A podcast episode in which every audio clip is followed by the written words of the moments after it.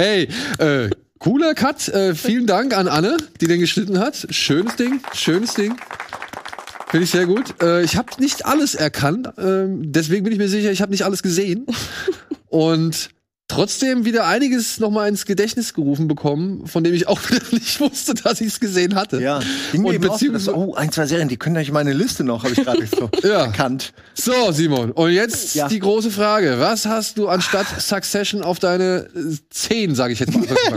Also ich habe, ich habe, ich sag's einfach schnell. Ich dachte mir jetzt gerade, okay, fuck, welche Serie passt noch gut? Dann habe ich noch geguckt. 1899 habe ich ja gesehen, hat mir auch gut gefallen. Ist nicht ganz so geil wie Dark, aber kann ich jedem empfehlen, der irgendwie Interesse daran hat. Aber entschieden habe ich mich dann für Doom Patrol, weil es für mich ein kleines guilty pleasure ist. Ich gucke das immer gerne. In der neuen Staffel geht's um Ärsche auf Beinen, die eine Gefahr für die Menschheit werden. Und das sagt eigentlich schon ganz gut, warum mir die Serie gefällt. Die, die ist halt völlig wahnsinnig.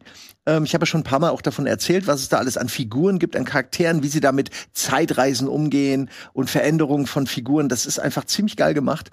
Und äh, ich, es ist halt ein, wirklich ein, ein Comic.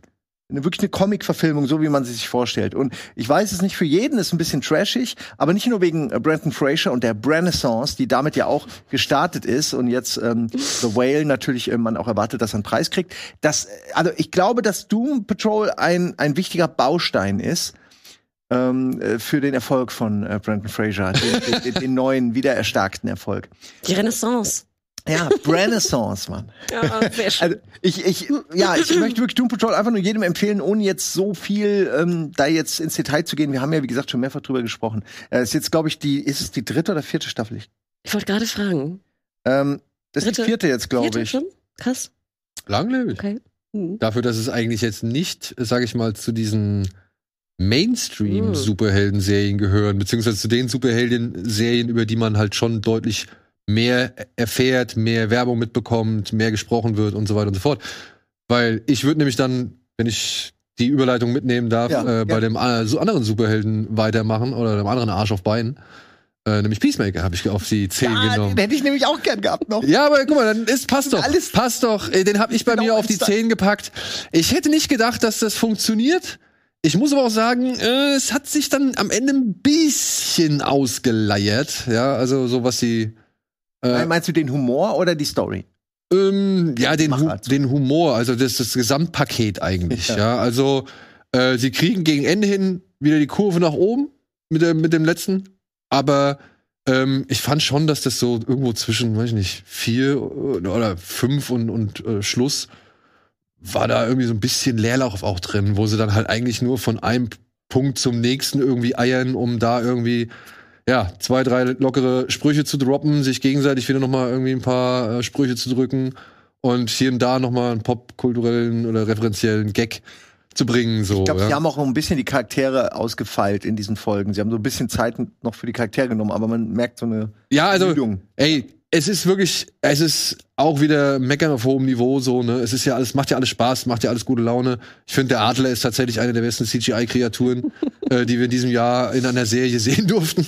ja, und ey, es ist John Cena. Ich finde John Cena mit seiner Babyboy-Hulk-Art so, der trägt diese Figur, die eigentlich nicht getragen werden dürfte. Ja, Ja, Ich fand es auch wirklich relativ witzig. Also ich würde Ja, sagen, das ja, ist jetzt ja. nicht so ganz meine Serie oder ähm, aber ich fand es recht selbstreferenziell und auch wirklich witzig. Also wie gesagt, ich hatte auch relativ viel Spaß. Ich würde dir recht geben. Ich glaube, was waren das? Waren das zehn Folgen?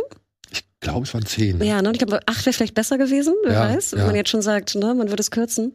Ähm, aber ja, äh, ein bisschen schade, dass es sehr spät in Deutschland kam. Ne? Ich glaube, Das ist halt auch so ein Ding. Da hat man leider halt echt, ähm, ich meine, gut, da können, kann ja eigentlich hier niemand was für, ne? Wenn es vorher einfach nicht, Ja, du kannst es früher lizenzieren. Ne?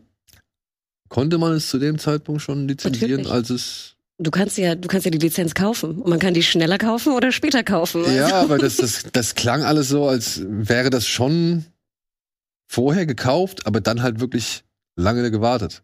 Ja, dann wäre es ja noch schlimmer. Ja, Würde ich ja aber- denken, ne? Genau, aber das, aber das, meine ich. ich. Ne? Also en, im Endeffekt finde ich das immer scheiße, wenn eine Serie sehr viel Buzz hat. Und ich finde, sie hatte sehr viel Buzz Anfang des Jahres. Und dann ist sie entweder verkauft oder wird nicht gekauft oder wie auch immer, sie wird nicht versendet. Und klar, da muss noch eine, eine Synchro gemacht werden. Trotzdem regt mich das auf. Es nervt mich. Dass wir jetzt irgendwie heutzutage teilweise noch länger warten müssen auf Serien als früher. Und dann startete sie irgendwann, ich glaube, sie startete ja erst im Oktober oder September oder so, kann das sein?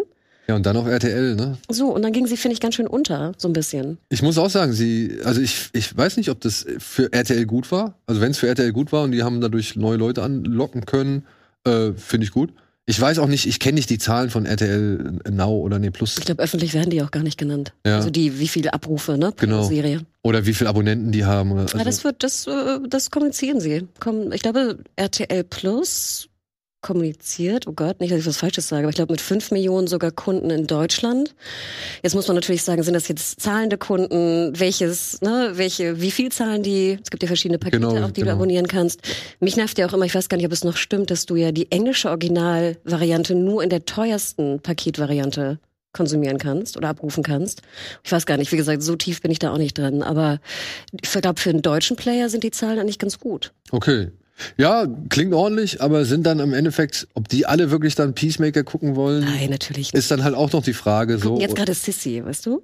Ja, oder halt, oder halt, weiß ich nicht, die ganzen, die ganzen äh, hier Trash-TV-Formate, die sind ja auch alle über die Mediathek abrufbar. Ja, aber ich glaube, das finde ich ja relativ löblich, dass man vielleicht ja auch so ein bisschen weg von diesem Schmuddel-Image von RTL möchte. Und deswegen haben sie ja relativ viele HBO Max-Serien auch gekauft und lizenziert. Und das finde ich ja eigentlich ganz. Und cool. auch die, auch die Dings hier, die Z-Network.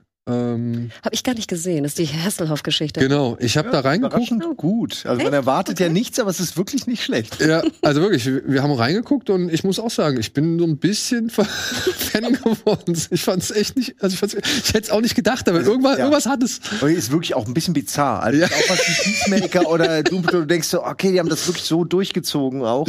Ähm, muss man schon auch Respekt zollen, dass sie es nicht so rund gelutscht haben oder, oder äh, Hasselhoff jetzt irgendwie bestimmte Bedingungen hatte, die. Genau, die und Hasselhoff, kaputt ne? machen. Hesselhoff. Ja? Ist, denn, ist denn das Sie, gehört das dazu, Ja. dass es so ausgesprochen ist? Wie, okay. Sie reden auch ganz viele deutsche Schauspieler, die dann Englisch reden. Äh, manche mussten sogar nachsynchronisiert werden. Also es ist, es klingt auch so ein bisschen komisch schon, wenn man. Henry Hübchen vor allem. Ja. Das ist halt Da merkt man die schon. Okay. Ah, ähm, guck mal rein. Ja. So, Peacemaker. Ja, ey, also muss ich sagen, der Gag hat sich doch einigermaßen getragen. Äh, John Cena veredelt es. Und ich finde es auch erstaunlich, das ist dieser Vigilante, ne? Der Darsteller ist, glaube ich, in der Mitte der Staffel ausgetauscht worden. Und es hat nicht, ja, und es hat nicht wirklich, ist nicht wirklich aufgefallen, weil er die ganze Zeit halt mit Maske rumgerannt ist. Also sie mussten nicht so viel nachdrehen, wenn ich es richtig gelesen habe. Das ist ja lustig. Ja. Und ey, Das ist ja wie bei Black Noir in äh, Genau. Ist ja auch einfach ausgesetzt. Also, äh, Ich glaube, bei. Mando läuft da auch jemand anders drunter. Ja, ja das ich. Okay, nur bei, bei The Boys äh, machen sie es ja innerhalb der Serie, dass sie die Figur einfach austauschen, weil der ja tot ist. Naja, oh, Spoiler. Aber apropos, ich glaube, ich, ich hatte so gehofft, dass du die Top Ten vorliest, ähm, aber ich habe noch mal schnell geschaut. Ich habe nämlich, glaube ich, als Nummer 10 The Boys Staffel 3 oh, mitgebracht. cool, das wäre meine Nummer 9.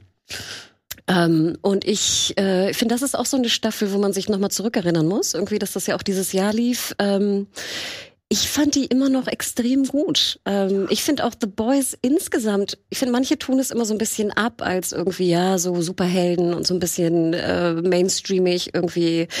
Und ich finde, das wird dem nicht so ganz gerecht, weil ich finde, The Boys ist gerade auch in seiner Gesellschaftskritik Mhm. Natürlich überspitzt und over the top, aber ich finde, der steckt, wenn man, wenn man es suchen möchte und finden möchte oder findet im Endeffekt ganz schön viel drin. Mhm. Und ich fand auch gerade die dritte Staffel fand ich war extrem gut. Ich fand, die hatte unheimlich schönes Pacing. Ich finde, Homelander ist immer noch eine der besten Bösewichtrollen, die wir da draußen haben. Ähm, und ich finde, die ist sehr, sehr sehenswert und ich merke, dass ich immer, wenn Boys läuft, ich auch sehr viel Spaß damit habe. Und ich Ja. mag das in meinem Serienmix irgendwie immer drin zu haben, eine Boys-Staffel. Ich habe da auch kaum Schwächen erkennen können. Ich guck's gerade tatsächlich zum fast zum dritten Mal. Ach, wirklich? Aber Ja? ja, ich hab neu, bin jetzt gerade auch schon wieder bei Folge 6 der ersten Staffel so. Ich kann das einfach weggucken und ist auch schön, jetzt mit dem heutigen Wissen nochmal die alten Folgen zu gucken und die Entwicklung von Homelander und dieser ganzen äh, Vault-Thematik und auch wer aufsteigt in Mhm. dieser Serie. Ist echt sehr interessant zu gucken. Ich ähm, bin wahnsinnig begeistert. Das ist für mich eine meiner Top-Serien auch. Und also, wenn ich einen Kritikpunkt äußern kann, dann ist das die Side Story mit Frenchie. Die fand ich ein bisschen, Mhm. bisschen zäh. Aber egal, Ja, also war nicht schlimm. Ich hätte gern ein bisschen mehr zu Mother's Milk, äh, ein bisschen mehr, das hätte ich ein bisschen mehr sehen können. So, äh, ich hätte auch gern ein bisschen mehr von The Deep noch vielleicht sehen können. Noch mehr? Obwohl der ja Ich wollte gerade sagen, was willst du denn noch von ihm sehen? ja, nein, ich meine, er hatte ja schon in der vorangegangenen Staffel, hat er ja schon so seinen ganzen Leidensarg Ja. gehabt, so, aber jetzt halt, ich weiß nicht, ich fand dieses neue Korsett, in das sie ihn gezwängt haben, das fand ich eigentlich spannend. Beziehungsweise da hätte ich gerne ein bisschen mehr von gehabt, weil ich fand diesen Telenovela-Film oder was weiß ich, diesen Trailer, den fand ich halt klasse.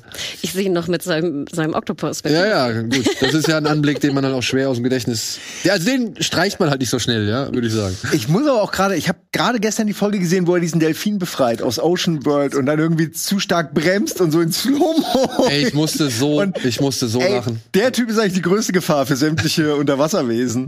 Wenn er sie nicht gerade sexuell belästigt, ähm, bringt er sie aus Versehen um. Ja, ne, also es, ähm, aber ich fand nur halt beim Finale, dieses Action-Finale, das war so, wo ich sagte, ach Leute, nee, schade, das war nicht so auf dem schönen Niveau, was ihr eigentlich die ganze Zeit aufrecht gehalten habt.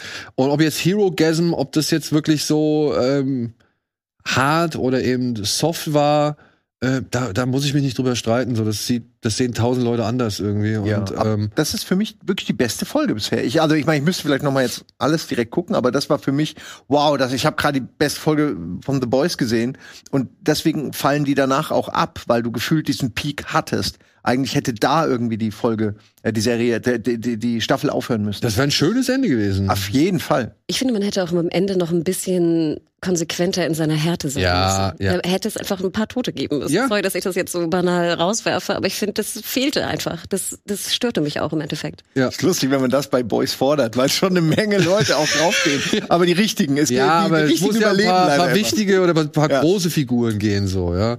Und trotzdem muss ich aber sagen, das i-Tüpfelchen auf dem Ende, als Homelander da auf dieser öffentlichen Veranstaltung den, den Kopf platzen lässt. Oh, was ein Ähm, Ende, ne? Äh, und dann halt hier der Vater, äh, der, der Stiefvater äh, da irgendwie noch sich richtig äh, dran aufgeilt. Das fand ich nochmal ein schöner äh, Mittelfinger entgegen der ganzen ja, Mager-Klientel, sage ich jetzt mal. Und, und damit, das fand ich dann schon wieder gut. Mhm. Ja. Und man fragt sich natürlich auch, was passiert jetzt mit dem Sohn, ne? Das ist schon, Ja, eben. Das ist schon interessant. Also, ich weiß gar nicht, ich glaube, gedreht ist die ja schon. Wir kriegen ja noch einen Spin-off, ne, von The Boys. Dürfen wir Ja. nicht vergessen, am College. Und ich glaube in 23, ich weiß gar nicht, ich glaube, eine neue Staffel könnte vielleicht knapp werden, aber das Spin-off wird kommen. Bin ich auch mal gespannt drauf. Ja. Ist halt, wie gesagt, bei mir auf der neuen. Deswegen kannst du gerne mit dem nächsten weitermachen. Ähm, bist, willst du nicht noch? Hast du nicht? Oder hast du was? Oder, ja, oder Hannah, mach du dann. Äh, Also soll ich dann, ja. Hattest du nicht Boys auch in deiner Liste? Bestimmt. Ja, ja, genau, aber ein bisschen weiter vorne, aber das äh, ist alles ja nicht so schlimm. Ich hoffe, ich habe jetzt die, ich habe hier nämlich zwei Listen, sorry, aber ich habe okay, ich nehme jetzt ich glaube meine neuen, die ich euch geschickt habe. Okay. Das ist ja immer so, genau, wann schickt man die Liste, ne? Wenn man sie hätte, hättet ihr mich zwei Tage vorher gefragt, wäre die Liste wahrscheinlich anders gewesen. Auf der neuen habe ich eine Serie mitgebracht, wir haben sie auch gerade in dem schönen Trailer auch gesehen, und zwar Station 11. Und ich weiß nicht, ob ihr davon gehört Nee. habt. Nee. Ähm, Station 11 startete in Deutschland Anfang des Jahres, auch ein HBO Max Original und wurde lizenziert von Starsplay. Ach, Ex okay. Lionsgate Plus, ex bald leider nicht mehr vorhanden in Deutschland. Also wer Lust dazu hat, sollte vielleicht jetzt über Weihnachten da noch mal reinschauen. Ich finde, es lohnt sich sehr. Es ist eigentlich eine Buchadaption und es hat leider, das ist glaube ich das Problem auch der Serie, es geht um eine Pandemie. Und ich glaube, wir alle haben einfach überhaupt keinen Bock mehr auf Pandemie. Und wenn wir das schon hören, das, das P-Wort, was heutzutage Pandemie ist, ähm, haben wir schon keinen Bock mehr. Ähm, es ist aber anders. Also es ist jetzt keine Pandemie, die sehr viel Ähnlichkeit hat mit Corona, sondern noch sehr viel extremer ist, also mit mehr, äh, ja, mit mehr Vernichtung. Und es geht eigentlich dann auch 20 Jahre später. Es sieht wunderschön aus, also budgetmäßig finde ich, ist da wirklich alles aufgetischt worden, was man sich hätte wünschen können. Mackenzie Davis spielt die Hauptrolle. Ähm, ich finde, sie ist wahnsinnig gut. Der Cast ist insgesamt wahnsinnig gut. Man braucht leider so drei Folgen, um reinzukommen. Also ich hatte auch meine Probleme. Nach der dritten war ich all in und finde auch die dritte Folge fantastisch, gerade hier mit Miranda, ähm, mein absoluter Lieblingscharakter. Und es geht so ein bisschen um Menschlichkeit in der Pandemie oder in generell, sage ich mal, Notsituationen, wo wir Menschen uns befinden. Garcia Bernal spielt auch mit. Ähm, ich finde, es ist absolut sehenswert. Ähm, Oh, das ist von dem. fantastisch, fantastisch. Wie heißt, ähm, wie heißt der, der, der Somerville halt, glaube ich, der Showrunner. Nee, Somerville. der, der Regisseur? Uh, die Regie weiß ich gar nicht. Weil der stand vom Regisseur auf Atlanta. Äh, habe ich gerade nicht drauf. Ich kann auch empfehlen, ich habe das Buch sogar noch gelesen im Sommer, ähm, weil es mich so bewegt hat, ähm, was ich glaube nicht hätte machen sollen, weil ich das Buch wie so oft natürlich extrem viel besser finde und jetzt auch ein bisschen enttäuscht bin von manchen Entscheidungen, die sie gefällt haben. Aber wenn ihr zehn Stunden habt über Weihnachten oder so, würde ich sogar raten, lest das Buch oder schaut die Serie. Ist fantastisch. Okay. Und auch was ganz süß ist, die Autorin, das ist eine, eine Kanadierin, ist ein sehr großer Star Trek-Fan. Und das merkst du sehr explizit auch im Buch, aber auch, finde ich, in der Serie gutes Star Trek, worauf wir ja vielleicht später noch zu reden kommen. Mhm. Ja. Also Station 11, wie gesagt, wenn es nochmal so ein, so ein günstiges Angebot von Starsplay slash Lionsgate Plus über Weihnachten gibt, schaut mal rein. Sehr bewegend. Ich habe sehr, sehr lange drüber nachdenken müssen und ich mag immer gern, wenn Serien auch so nachwabern. Und das tut Station Ja. 11 auf jeden Fall. Also auf jeden Fall ein Zeichen einer guten Serie, wenn man wirklich auch, wenn da Fleisch zum Nachdenken dran ist. Ja, das ist hier dieser Hiro Ach ja, Murai. stimmt ja. Der, äh, der hat unter anderem schon, das ist der, der echt krasse Typ. Ne? Atlanta hat er gemacht, äh, Snowfall hat er gemacht, Barry hat er gemacht. Und eine Serie hat er auch gemacht, also war er auch schon True. beteiligt, die auch noch mal in dieser, äh, in dieser Jahresrückblick drankommen wird. Ja. Also ist- Ich hoffe etwas später. Also es ist wirklich auch von der Umsetzung her einfach qualitativ sehr hochwertig. Ich glaube, da wird man keine, keine Regie- oder Budgetprobleme mit haben. Okay. Ey, ich muss auch sagen, das sah, das sah wirklich gut aus. Das- Dieses Bild, wo sie auf diese brennenden Häuser Mhm. guckt, das war wirklich ein geiler Shot. So, und, und äh, ja, ich meine, ich mochte den schon für seine Regie in Atlanta. In Atlanta hat er so geile Sachen Ja, inszeniert. Atlanta ist wirklich nochmal. und, und deswegen, also das, das hat mich jetzt allein inszenatorisch alles komplett angesprochen. Aber zehn Stunden ist natürlich auch wieder so eine Ansage, ne? Ey, boah. Vielleicht gehen die Folgen nur so 56, dann sparst du 40 Minuten. Ich habe noch zehn Filme. Beschissen. Ich äh, fange mal mit was an, was vielleicht auch für dich ein bisschen kürzer geht, weil die Folgen gehen nur 30 Minuten. Und ich weiß, du kennst es auch. Ich habe es bei mir auf Platz 9. Ich habe es gerade erst vor kurzem geguckt. The Rehearsal. Das ist eine, Ser also eine Serie, die ähm, ja aber äh, eigentlich mehr so ein Documentary-Style hat. Es geht um Nathan Fielder. Wenn man sich dessen Sachen vorher anguckt, dann merkt man, das ist alles so ein bisschen dieselbe Richtung. Ähm, der, und das ist die eine richtig geile Prämisse, Leuten die Möglichkeit gibt, eine Situation im Leben, auf die sie keinen Bock haben, zu üben. Das heißt, er baut die Bar nach oder der, das Wohnzimmer, baut diese Räume nach, befüllt sie mit Schauspielern und übt dann eine zum Beispiel Konfrontation zwischen ähm, zwei Freunden, wo der eine sehr viel Angst hat, dass die schlecht läuft, übt die dann immer und immer und immer wieder, geht mit so einem, also wirklich mit, mit einem Mindset daran, wie, ähm, wie man das eigentlich von nichts anderem kennt. Ich, ich glaube, bei Pen and Papers kann man es vielleicht so machen oder bei, bei, bei Serien, wenn man die schreibt. Also er hat dann wirklich, wenn das passiert, dann das so Verweise und hat so einen riesigen ähm, ähm, Tree aus äh, Möglichkeiten, wie ein Gespräch verlaufen kann, wenn bestimmte Dinge passieren. Achtet auf Details wie, du musst die Sachen vorher bestellen, weil sonst kommt der Wärter, äh, der, der, der, der, der die Service-Mitarbeiter genau in dem Moment, wenn du eigentlich dein wichtiges Thema ansprechen willst. Also so ganz abgefahrene Gedanken, die da, äh, die er sich macht. Und das Schöne daran ist aber nicht nur, dass du dann eben eine Person hast, die dieses Rehearsal durchlebt und ähm, man auch viel über die Person an sich und die Probleme, die das Ganze erst bedingen, erfährt, sondern dass Nathan auch noch sich selbst immer wieder einbaut. Das fand ich am bizarrsten. Also es gibt so eine Folge, die geht eigentlich über drei Teile, über drei Folgen, äh, wo er einer Frau, die nicht weiß, ob sie Kinder haben will, quasi angefangen vom Baby bis hin zum ähm, Teenager, immer wieder über mehrere Tage äh, die Kinder auswechselt, sodass das ganze Leben des Kindes einmal simuliert wird. Und dann bietet er sich aus diversen Gründen später an als äh, Testvater in dieser in dieser äh, Beziehung und äh, mehr, erfährt dadurch dann selbst Dinge über sich und äh, ist dann auch ganz offen und transparent, was das mit ihm macht. Und ist mega interessant. Also es ist psychologisch, äh, es ist dokumentarisch, es ist eine Idee, die ich so noch nirgendwo gehört habe.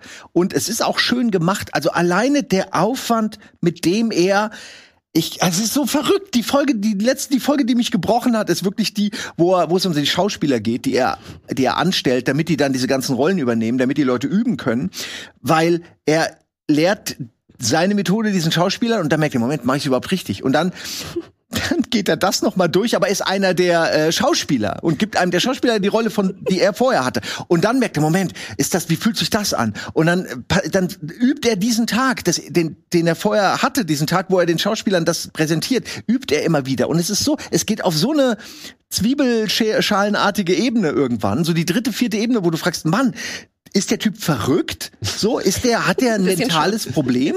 Weil tatsächlich, ich kenne niemanden, der so über Dinge nachdenken würde oder der sich so unsicher fühlt und das dann nur durch den durch dieses Testen für sich herausbekommt, das fand ich super interessant zu sehen. Ja, aber es klingt auch So. schon ein bisschen bedenklich, oder? Ich hätte, ich habe die Serie auch gesehen. Sie wurde übrigens so ein bisschen verglichen und ich finde, der Vergleich passt so ein bisschen wie so Charlie Kaufman-Film. ja, also das Ja. klingt auch vollkommen Hat was, ja. Das am Ende Also sich wie so eine wahnsinnig- Selbsttherapie, ja. Genau, nachher äh, multipliziert sich das so ganz extrem. Also genau, dahinter fragt er sich, hat dann sich als Schauspieler, hat dann die Kinder nochmal als schauspielende Kinder und also Ja. es wird crazy nachher. Und äh, nur ein Beispiel noch, wie ernst er das nimmt. Er ist dann irgendwann, er hat er hat quasi zwei, er produziert zwei Folgen parallel. Die eine ist mit diesen Kindern und die andere ist was anderes. Und dann ist er mal äh, eine Weile weg und dann hochgerechnet auf diese Zeit, die die äh, Kinder erwachsen werden, sind das neun Jahre. Und dann kommt er zurück und ist nicht zufrieden, wie der Sohn auf ihn reagiert, weil er ist ein Teenie und er hat neun Jahre verpasst eigentlich müsste er wütend werden. Und dann gehen sie das Ganze nochmal von vorne an und dann ist der Teen wütend auf ihn. Und dann passt die Dynamik. Und so, so macht er diese Serie. Ich weiß, wie du jetzt guckst, aber das funktioniert im Rahmen dieser, im Kontext der Serie wahnsinnig gut.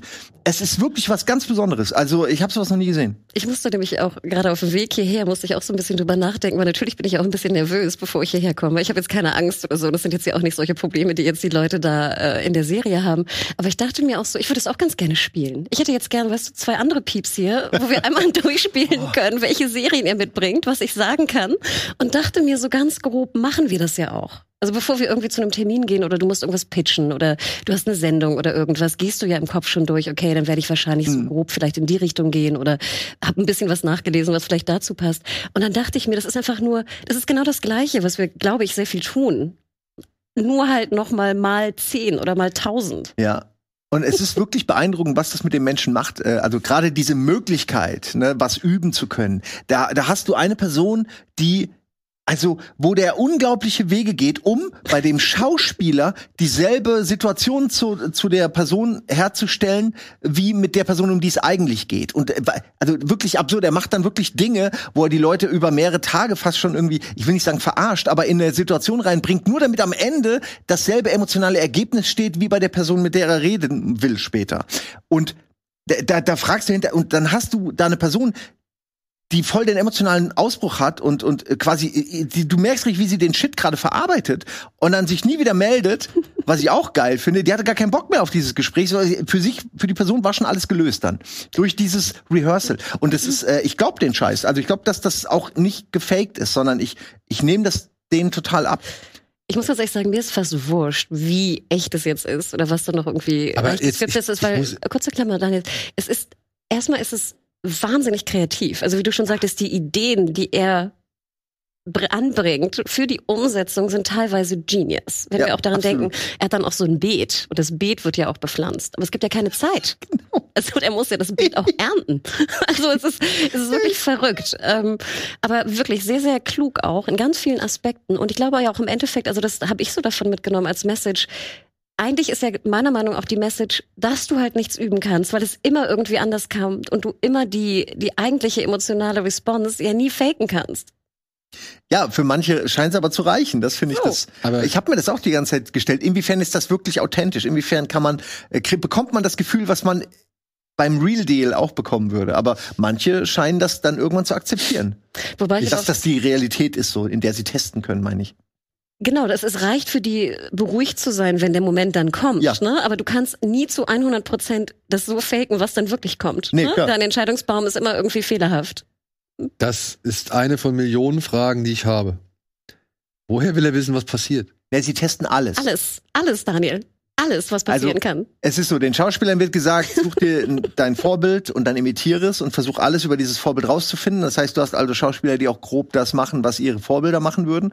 Und ähm, die Hauptperson, um die es dann geht, äh, die wird dann halt nochmal besonders ähm, äh, analysiert und dann auch gespielt von einem Schauspieler. Und äh, mal machen sie es, glaube ich, ganz gut, äh, mal könnte man sagen, sie machen es nicht gut. Dann gibt's eben diese erwähnten ähm, Unterbrechungen, wo sie dann was ändern. Also ich finde auch schön, dass er nie zufrieden äh, zu sein scheint mit dem, was er da macht. Obwohl er, wie gesagt, selbst das Gemüse austauscht gegen größeres Gemüse, damit man das Gefühl hat, ich ernte jetzt, äh, weil ich ja tagelang schon, äh, wochenlang gepflanzt habe. Das ist wirklich, ich kann das gar nicht so richtig beschreiben, weil das so eine abstrakte Denkweise auch ist, wie er das alles kreiert. Aber es ist wirklich kreativ und toll. Mich hat es ja sehr erinnert an das, was du letztes Jahr auch mitgebracht hattest hier mit John Wilson. Genau.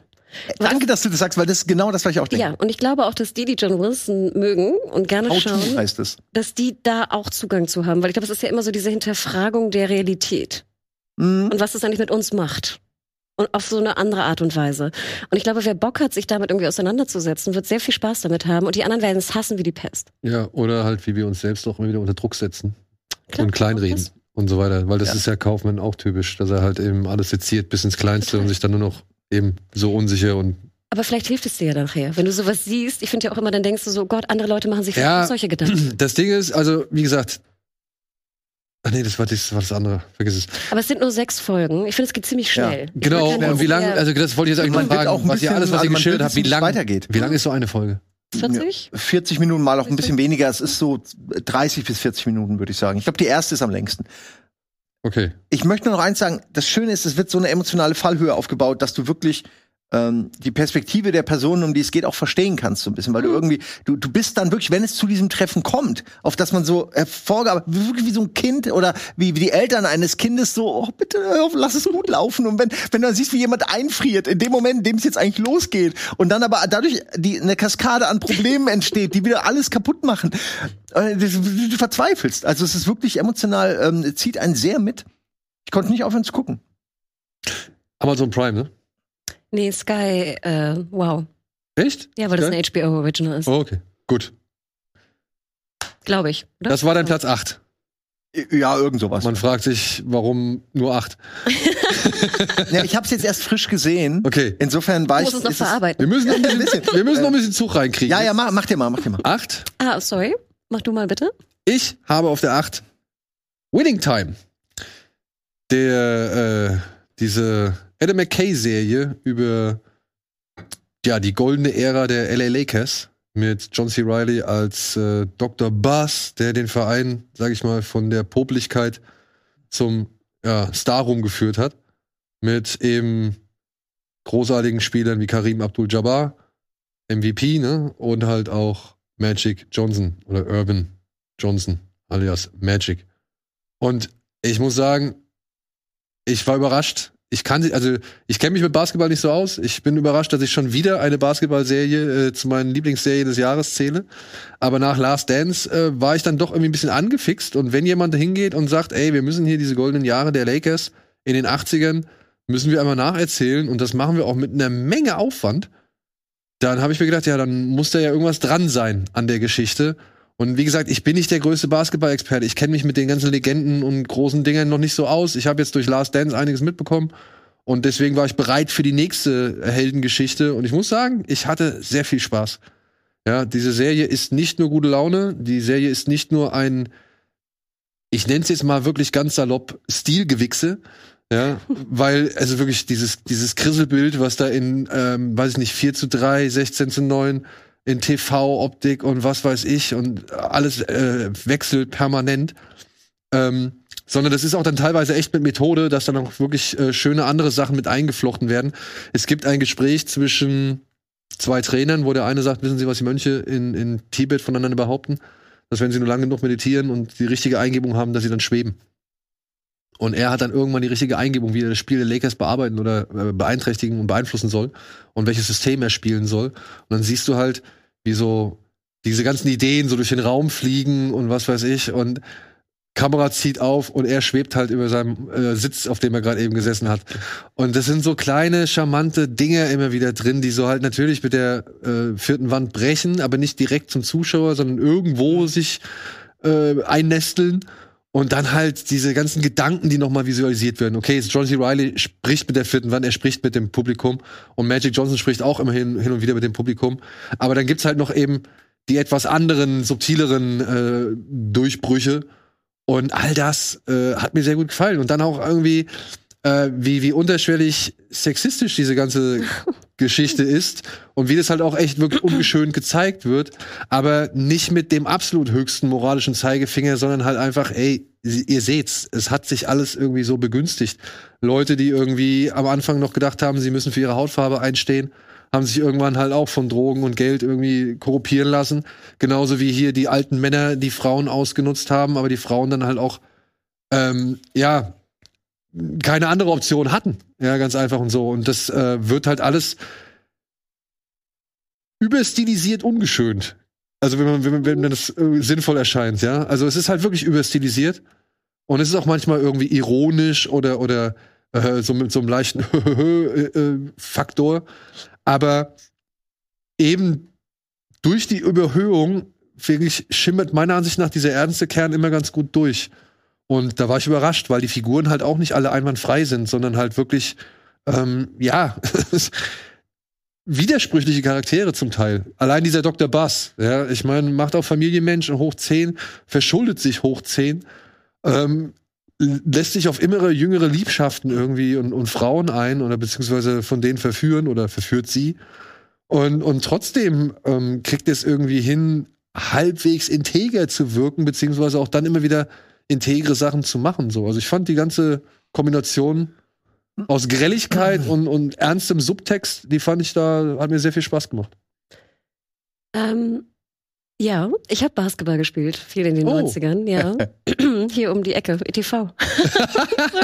ähm, manchmal gehe ich auch an der Halle vorbei, an der alten. Nee, also deswegen, wir haben sehr viel Basketball geguckt. 90er war ja auch so die Hochzeit, wo also wir in der Schule sehr viel Basketball geguckt haben. Deswegen habe ich Last Dance auch sehr gern gesehen. Klar, wir sind jetzt hier noch einen Tick früher, ne? wir sind in den 80ern, frühen 80ern, glaube ich.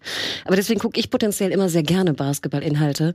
Und was ich besonders interessant fand, weil ich manchmal so diesen Machismo nicht mehr gucken will, da habe ich manchmal keinen Bock drauf. Ich gebe dir aber recht, dass es gibt auch eine Frauenrolle, die ich sehr cool finde in der Die Serie. Buchhalterin, ne? Mhm. Ja, die ist auf jeden Fall, die ist cool. Ne, von Transparent. Ich habe den Namen gerade vergessen, jetzt wo ich sie sehe. Aber ähm, also da gibt es was, was mich auch sozusagen dranhält. Aber ich gebe dir recht, ich fand, sie war vor allem visuell und schnitttechnisch super. Und das Ja. kennen wir ja auch von McKay, klar. Aber diesen Stil so zu transportieren in eine Serie, die unheimliches Tempo hat. Also da sind überhaupt, da ist überhaupt kein Downtime. Das ist nur Tempo, Tempo, Tempo, Tempo, Spiele, ich weiß nicht, Partys hinter den Kulissen, bla bla bla. Ich finde es ist Deals, Deals, Deals. ja, wirklich. Es ist, es ist, es ist unfassbares Tempo da drin. Ähm, und ich finde auch, dass sie sehr unterhaltsam ist. Ja. Also witzig, ernst, wie du schon sagst. Krass, auch manchmal ein bisschen hart. Es sind auch Ähm, fiese Szenen mh, drin. Also hätte ich nicht gedacht. Also allein, allein in, glaube ich, der ja, zweiten oder dritten Folge diese Leiche im Kofferraum, Mhm. so, das waren schon. Was ich aber auch gut finde, weil ich meine, was wir auch wissen aus den 80er Jahren und aus der Zeit, ist, äh, ist ja auch crazy. Ja. So auf äh, ganz vielen Ebenen. Also deswegen, ich finde es auch, ich finde es auch eine sehr, sehr gute Serie. Schön, dass du sie mitgebracht hast. Ich hatte dir dich so ein bisschen vergessen. Ja, siehste.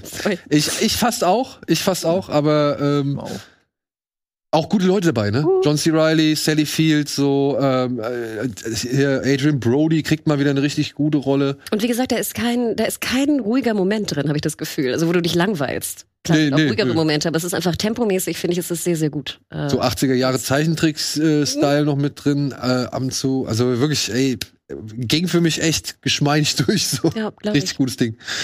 Ja. Genau, ich habe auf der 8 eine komplett andere Serie mitgebracht, weil ich dachte, vielleicht reden wir mal darüber. Ich wette, ihr habt sie nicht gesehen. Und zwar ist es The Sex Lives of College Girls. Nein. Nein. Ein wirklich ätzender Titel. Ich glaube auch, dass der Titel allein schon viele Menschen davon abhält, sie zu schauen. Das glaube ich. Ähm, äh, Mindy Kaling Production, also so die Art und Weise. Ich mag auch nicht alle ihre Produktionen, aber die mochte ich sehr, sehr gerne. Und es ist wirklich relativ banal. Also vier junge College-Studenten, sehr unterschiedliche Studentinnen, was aber, finde ich, sehr organisch auch äh, zusammengefügt und gebaut ist, gerade von diesem doch eher, eher diversen Cast. Ähm, ich finde es relativ amüsant. Ist ein 16er Titel. Also wir reden jetzt nicht über so Hasch, Hasch, mal ein Küsschen und gut ist. Also da passiert auch Sex Lives of College Girls, wenn man darüber geht. Es gibt auch so zwei, drei Storylines, die ich nicht so super gut finde, aber ich finde, es stört nicht. Und das war für mich so eine Serie, vielleicht wie für dich Winning Time, aber hier Sex Lives of College Girls, das ist so der perfekte Binge für mich manchmal. Mhm. Weißt du, wo du dich gar nicht so sehr anstrengen musst. Klar, es sind auch ein paar ernste Themen mit drin, aber ich will ja auch nicht nur Anspruch gucken das ganze Jahr und irgendwie Drama die ganze Zeit. Und ich muss sagen, ich fand es hochgradig amüsant, hochgradig bingeable, ähm, sehr, sehr witzig. Wie gesagt, manchmal auch ein bisschen ernst. Ähm, zweite Staffel läuft schon in den US, wird jetzt bald auch zu Prime kommen, hoffentlich. Dritte ist bestellt. Ähm, es freut mich. Also wenn ihr Bock habt auf irgendwie so ein bisschen Coming of Age am College, sexy, witzig, ähm, bisschen trashig, hm? ähm, es, es ist, schaut wirkt rein. schon so ein bisschen auf, ja, weiß ich nicht, Hochglanz. Also, Findest du so Hochglanz? Weil ich Hm. finde, das sieht jetzt gar nicht so clean aus. ne, doch, doch, clean ist vielleicht das gute, das richtige Wort. Also ich finde, es sieht schon ein bisschen clean aus. Was würdest du, na gut, es sieht jetzt cleaner aus als ein Dawson's Creek oder so? Oder was meinst Nein, du? Dawson's Creek, Dawson's Creek ist noch hoch, hochpolierter. also das ist noch mehr Kalenderromantik, Genau. würde ich sagen, ja. Aber da, das hier, ich weiß nicht, das, das hat für mich einen leichten. Also das, das sind jetzt schon Bilder aus der zweiten Staffel. Vielleicht sieht die auch ein bisschen cleaner aus, weil sie mehr Geld hatten. I don't know. Ähm, aber es, also wie gesagt, ich glaube, es gibt ja so Leute draußen, die sehr gerne Coming of Age gucken und irgendwie halt Highschool oder College. Dann schaut mal rein. Wie gesagt, ist auf Prime, tut nicht weh ja, aber also, und flutscht sehr gut durch. hättest du mir gesagt, das würde jetzt bei Disney laufen, hätte ich jetzt auch gesagt, ja, glaube ich. 16er? Nein, nein, aber also nicht mit Entsp- also nicht mit den ganzen äh, körperlichen Szenen, aber jetzt abseits davon, weißt du, die rennen da in ihren Kostümchen durch die durch die Unigänge oder durch das, das durch das die was ist das ähm, das College. Studenten, ja. Studentenwohnheim.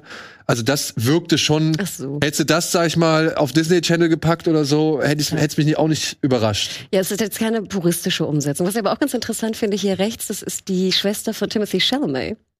Und ich finde, man erkennt das auch ein bisschen. Ganz recht? Ganz recht. Echt? Ja, also das fand ich ganz lustig, weil du schaust irgendwie so die ersten Folgen und denkst so, irgendwie kommt mir dieses Gesicht so ein bisschen bekannt vor, aber ich kann es irgendwie nicht zu, Oh, zuordnen. okay. Ich habe mich nämlich noch gefragt, welche Darstellerin, also das habe ich irgendwo gelesen. Ich muss die Serie irgendwo Oh. jetzt äh, bei der Recherche äh, ist die mir irgendwie untergekommen und dann habe ich den Namen gelesen, dachte nur so, hä, hat der eine Serie gemacht? ah nee, das ist eine Frau. Okay. Und ja, ja. Also wie gesagt, wer da zugänglich ist, schaut mal rein. Ähm, ich freue mich riesig auf die zweite Staffel. Und das ist, wie gesagt, so für mich einfach der perfekte, auch zwischendrin mal so ein Serienunterhaltungsbinge. ey, muss auch mal sein. Finde ich auch. Ja. Sieben. Ja. Simon, sieben? Ja, sorry, ich habe halt auch meine Liste leider nicht so richtig äh, vorbereitet. Hier, Platz sieben. Bei mir ist The Bear. Äh, haben wir natürlich auch schon ein bisschen bequatscht, oder? Wahrscheinlich, da war ich aber nicht dabei, aber ihr habt, glaube ich, schon drüber Wir haben schon drüber gesprochen. Ja, eine ähm, interessante Serie über einen äh, Sternekoch, der das äh, heruntergekommene Restaurant seines verstorbenen Bruders aus irgendeinem in der Serie dann langsam erklärten Grund äh, auf Vordermann bringen will. Natürlich ist es komplett dysfunktional und ähm, äh, es ist, also es ist, ich bin in diesem Subreddit namens Kitchen Confidential, da sind nur, ähm, ja, da sind nur Köche und so, die halt in so einem Bereich arbeiten. Und äh, ich finde es mega spannend, weil das wirklich eine ganz eigene, ein ganz eigenes Biotop ist, eine eigene Bubble aus Leuten, die ihre eigenen Regeln haben.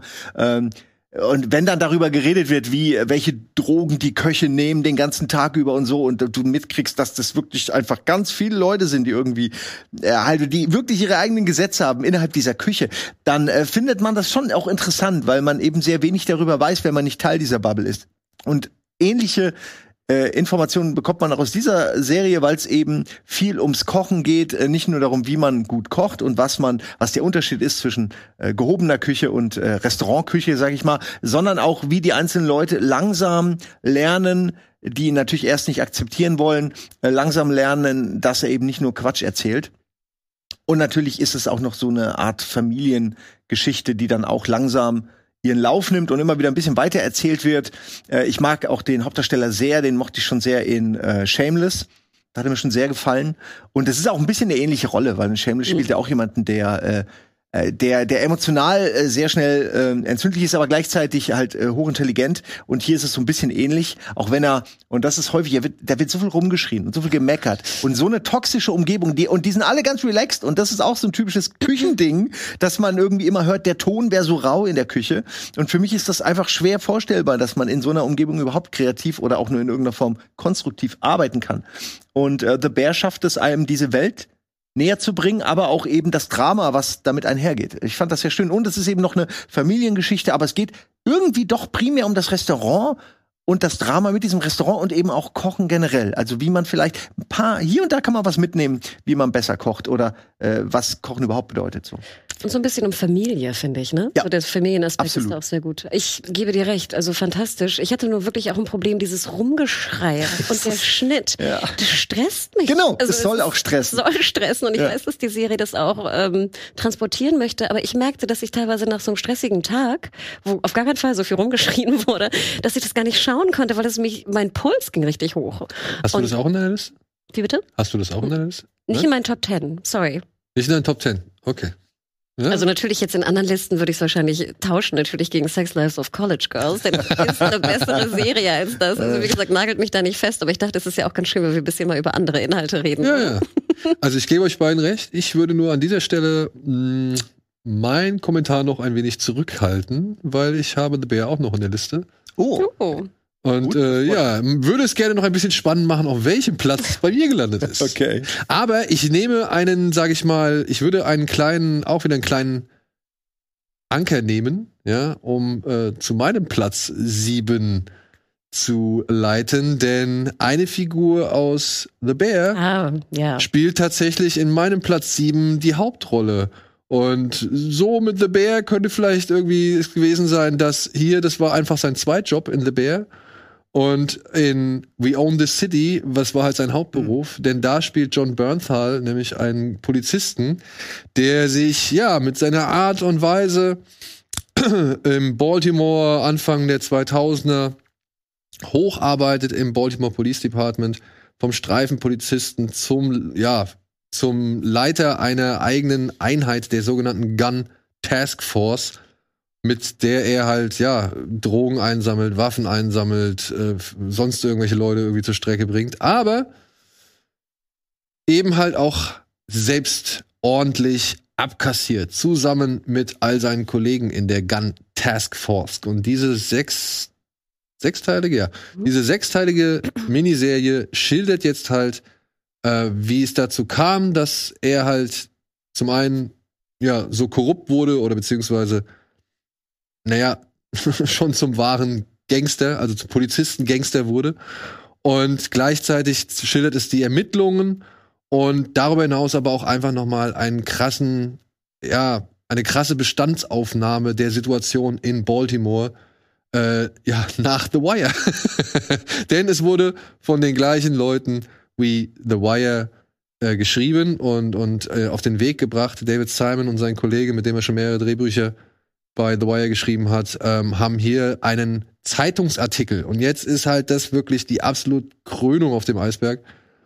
Ähm, das ist einfach eine Zeitungs ein, ein Buch sogar, ein Roman, ein Ta- Tatsachenroman über eben diese Gun Task Force, die in Baltimore und eben in Form von Jenkins, Officer Jenkins, diese Verbrechen begangen hat. Die haben Zeugen eingeschüchtert, Menschen eingeschüchtert, beklaut, haben Drogen äh, von Tatorten mitgenommen und dann selbst vertickt oder beziehungsweise verkauft und oder verkaufen lassen und so weiter und so fort. Überstunden aufgeschrieben, bis anno dazu mal oder auch in anderen Bundesländern irgendwie und keine Ahnung. Also alles mitgenommen. was Alles geht. mitgenommen, was geht. Ja. Im guten Glauben, ja doch, das Gesetz zu vertreten und die Straßen sicherer zu machen und so weiter und so fort. Und ja, es basiert alles auf einer wahren Geschichte. Und David Simon und äh, ein paar Leute von The Wire, also Darsteller aus The Wire, und eben John Bernthal als eben Jenkins, haben meiner Ansicht nach eine ganz großartige Miniserie ähm, hier hingelegt, die ja sowohl anstrengend ist und fordernd ist. Also so, da wären wir schon wieder bei dem The Bear-Ding. Äh, Verstehe ich vollkommen. Also das ist wirklich eine Information nach der nächsten so. Und es ist aber wieder, wie bei The Wire, einfach ein Bild, was immer größer aufgezogen wird und immer neue Dimensionen annimmt und immer mehr Verstrickungen aufweist. Und du halt merkst, Alter, Alter, das ist einfach, ich weiß nicht, irgendwann platzt es und irgendwann geht's kaputt. Und ich hoffe, diese, so eine Serie ist wieder mal ein, ein Warnschuss irgendwie und gibt Leuten zu bedenken oder keine Ahnung. Aber wenn man dann halt auch noch am Ende der Serie so ein paar äh, Textzeilen liest, da hast du halt einfach keine Fragen mehr. Das, das, das stimmt. Also, es stimmt schon irgendwo depressiv, aber es ist halt auch verdammt gut gemacht.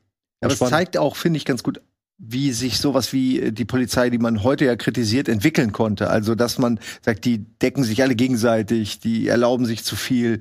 Ähm, da gibt's ja immer wieder äh, die Diskussion, gerade in den USA, ne? Und man fragt sich, wie konnte es so weit kommen? Ist ja irgendwie. Und dann ja, wenn man sowas schleifen lässt und sich das und man quasi den Leuten, also alle rauskickt auf die eine oder andere Art, die halt äh, an dem System so was ändern wollen, ähm, dann landest du halt dann irgendwann in so einem Loch. Ja, und vor allem, wenn du halt, wenn der erste Satz ist, den du hörst, wenn du von der Schule, von der Polizeischule kommst, ist, vergiss alles, was du da gelernt hast, das ist jetzt alles nicht mehr wichtig. Ja, was willst du da noch, also wie lange willst du da noch bestehen? Ja, wie auch schon bei The Wire haben wir ja sehr viel auch diese, diese Quoten, ne? die Vorgabe von Ja. Quoten. Und da merkst du ja auch einfach, wie diese, diese Regulierung teilweise, ne? das Regulativ einfach auch zusammenbricht in solchen Systemen. Ich fand es interessant und auch alles, was du sagst. Ich finde, Bernthal allein spielt er spielte immer schon gut, aber das ist wirklich hier eine, eine, ich weiß nicht, ein Showcase für Schauspiel. Es Ja. gibt ja auch nochmal, es sind viele Rückblicke, ne? Wir sehen über die Jahre, ne? Ich glaube, weiß nicht, sind 20 Jahre oder 15 Jahre, ich glaube, es ist eine ganz schön lange Ja, es, Zeit. ich ich glaube 2-2 oder so, So, fängt's ne? an und 2016, 17 endet das Jahr so gesehen. Ich war auch ganz froh hier. Wir sehen ja auch die Lady, das ist ja hier, ich glaube, Bunmi Mosaku heißt sie, glaube ich. Wir haben sie schon mal ganz kurz in Loki gesehen und da fand ich sie ziemlich schlecht. Ich fand die Rolle auch ziemlich schlecht leider in Loki und ich finde, hier trumpft sie auch ziemlich auf Ja. und ich finde, sie ist auch ein gutes Gegengewicht sozusagen zu ihm. Ähm, ich fand The Wire toll damals. Als ich jetzt anfing, We Own the City zu schauen, muss ich ganz ehrlich gestehen, dass ich nicht so Bock hatte, jetzt wieder in so eine Crime, True Crime auch noch, äh, Geschichte mit der Polizei zu gehen. Ähm, ich verstehe alles, was ihr sagt und ich glaube auch, dass es ganz vielen sehr viel Freude macht. Aber ich glaube, es ist persönlich einfach nicht so ganz meine Serie, weil ich nicht so der Polizei-Crime Mensch bin und dann die Dudes, die da ihre Waffen nehmen und ne, und wie gesagt, also ich finde es schauspielerisch fantastisch. Ich habe aber auch nur zwei Folgen gesehen, muss ich gestehen. Und ich vielleicht nutze ich jetzt Weihnachten, die vier noch nachzuholen. Ähm, aber ich würde sagen, vielleicht reicht auch, The, wenn man The Wire gesehen hat, die fünf Staffeln. Nee, Findest du nicht? nee, weil das ist noch mal eine andere Das fünf? Ich glaube, es Form. sind fünf. Ist, also die fünf, ja, die fünf Staffeln sind schon über jeden Zweifel erhaben bei mir. Findest du We Own the City besser als The Wire? Nö, aber ich finde, ich finde einfach, We Own the City ist einfach die Fortführung von The Wire. Also beziehungsweise eine Fortführung von The Wire. Es ist nicht, das sind nicht die gleichen Figuren und natürlich war das halt alles, das waren ja alles fiktionale Figuren, fiktionalisierte Figu- Figuren so.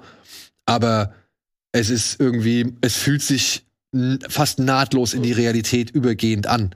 Ja, also wir haben bei The Wire eine fiktionalisierte Serie und wir haben hier eine Tatsachenserie und irgendwie ist beides auf dem gleichen Level, was die vor allem auch, und das fand ich das Gute an der Serie, was die Konzentration der einzelnen Facetten und Elemente angeht. Also Verhöre werden da auch ewig lang geführt, beziehungsweise es kommen Action-Momente vor, es kommen sehr viel Dialoge vor äh, und Intrigen und was oder Intrigen, aber halt, man sieht halt einiges.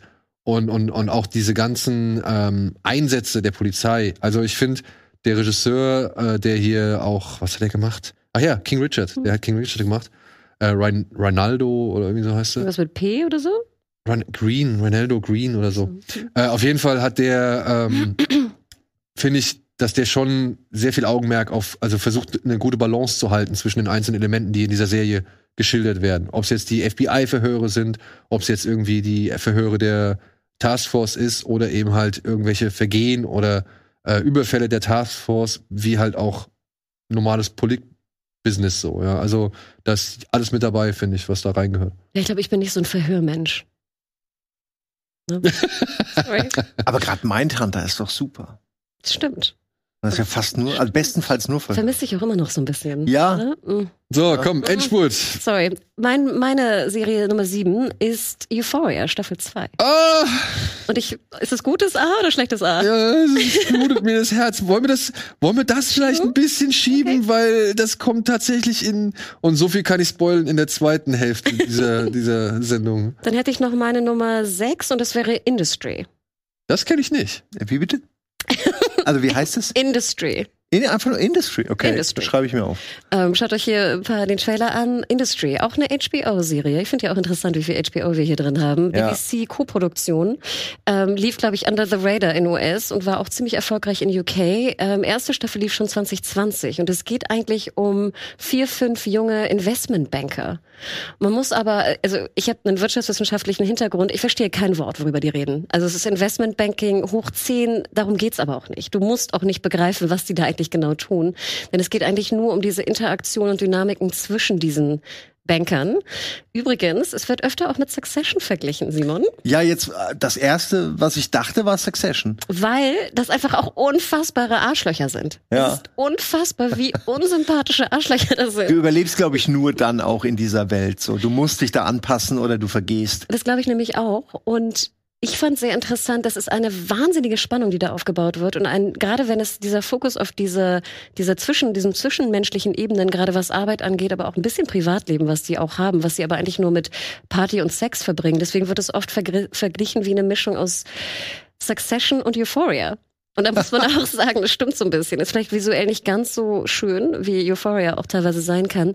Aber es ist unfassbar spannend. Ich finde, der Cliffhanger nachher ist der Wahnsinn. Zweite Staffel finde ich sogar noch besser. Das war die, die dieses Jahr lief. Und ich finde persönlich auch immer interessant, eine zweite Staffel besser hinzukriegen als eine erste. Mhm. Stelle ich mir ja wahnsinnig schwierig vor, weil die Leute irgendwie zehn Jahre an der ersten gearbeitet haben. Dann wird sie ausgestrahlt und irgendwie einen Monat nach Ausstrahlung erfahren sie vielleicht, okay, ihr kriegt doch noch eine zweite, müsst aber in drei Monaten die Bücher fertig haben. Und du denkst so, what the fuck? Ja, mir ahnt schon, also mir schwant schon Übles für Yellow Jackets. Zum Beispiel. Wird sehr interessant werden, ne? März ist es soweit, ja. Mhm. Schauen wir mal, Ende März. Schwant? Und deswegen fand ich es cool, dass Industry es meiner Meinung nach geschafft hat, wirklich das noch mal höher zu drehen und noch mal so eine, noch eine Ecke, noch eine Dynamik, noch irgendwie ein Case mehr reinzubauen. Die Charaktere, ich habe das Gefühl, ich verstehe die jetzt auch langsam. Ich brauchte dafür nur irgendwie 15 Folgen. Aber ähm, fantastisch. Also Industry sollte man mal reinschauen. Geht auch schnell. Sind Halbstunde, glaube ich, Oh. oder 35 Minuten die Folgen. Ähm, super. Aber Aber, hart. Der Pilot ist, ich hatte Probleme mit dem Piloten. Aber jetzt nur mal so gefragt. Wenn ich das jetzt richtig von dir verstanden habe, das sind alles Blender. Total. Okay. Also es sind alles eher Unsympathen. Super. Es sind Arschlöcher. Nicht nur Unsympathen. Es sind Arschlöcher. Arschlöcher. Und Die das, nur ihren eigenen Vorteil haben wollen. okay. Und das reicht, um, um dich da zu, also zu tragen. Ich meine, Ich, ich finde, es reicht. Ich meine, bei Succession sind es auch alles Wollte ich ja sagen, Arschlöcher. aber da ist es eigentlich auch dasselbe, oder? Da geht's ja auch ja, aber um bei Succession sind sie Geld, halt auch Macht und Ja, Beziehungen. genau, aber das ist ja das Ding. Du sagst, du möchtest dich nicht äh, mit diesen. Ich will nicht die abends begegnen. Ich will keinen Drink mit denen nehmen und ich möchte keine Zeit mit denen verbringen.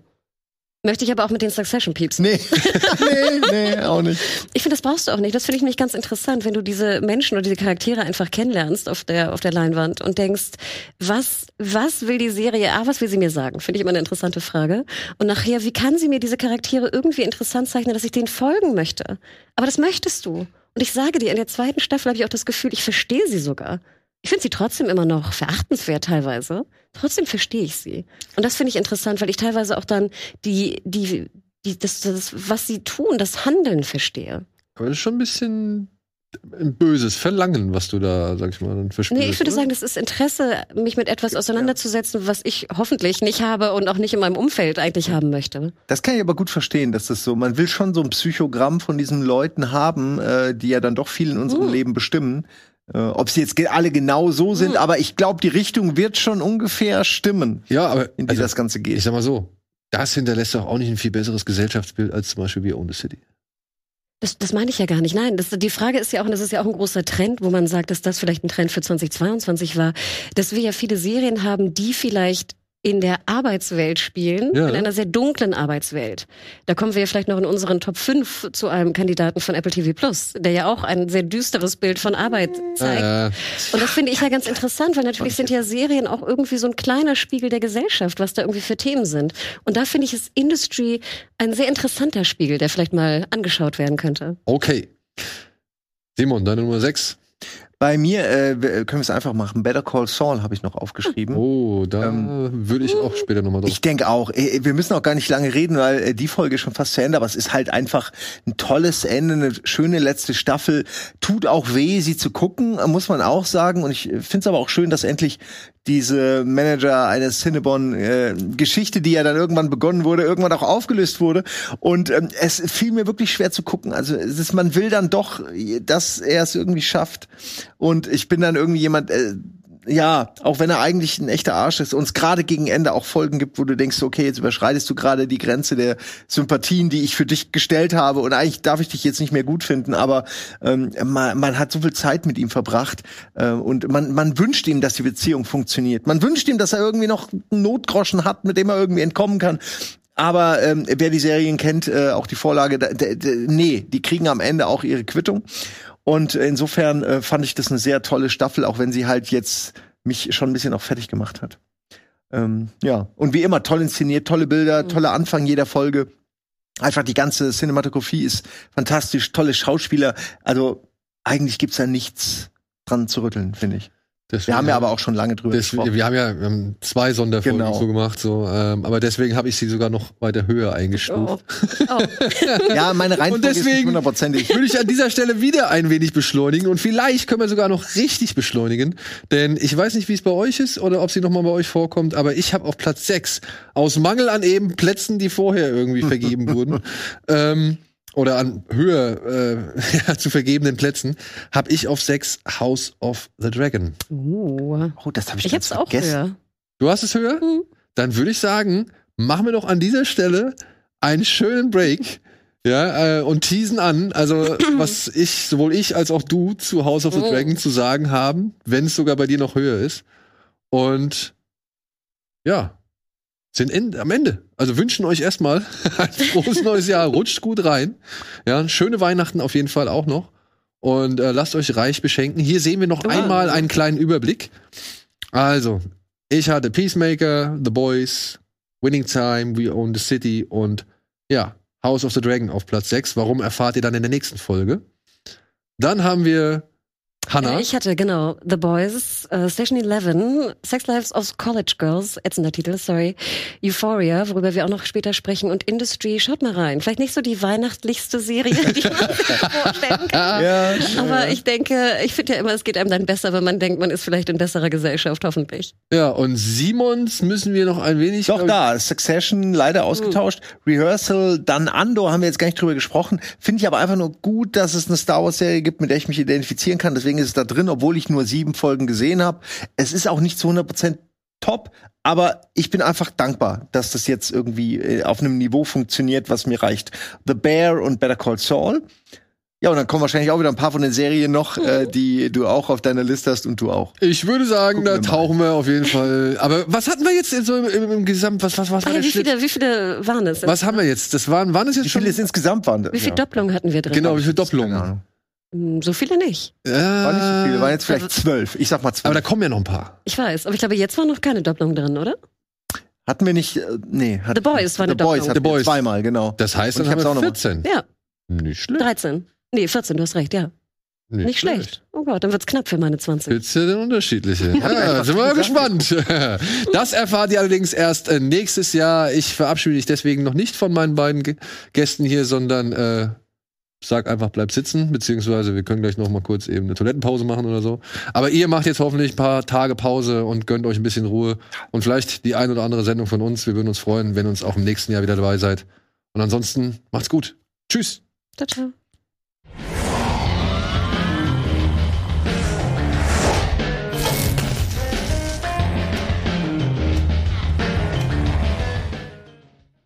Diese Sendung kannst du als Video schauen und als Podcast hören. Mehr dazu unter rbtv.to slash badabinch. Zum Ende des Jahres wird's noch einmal persönlich und noch einmal versöhnlich. Wir präsentieren unsere, wie immer, zweigeteilten Jahreshighlights 2022.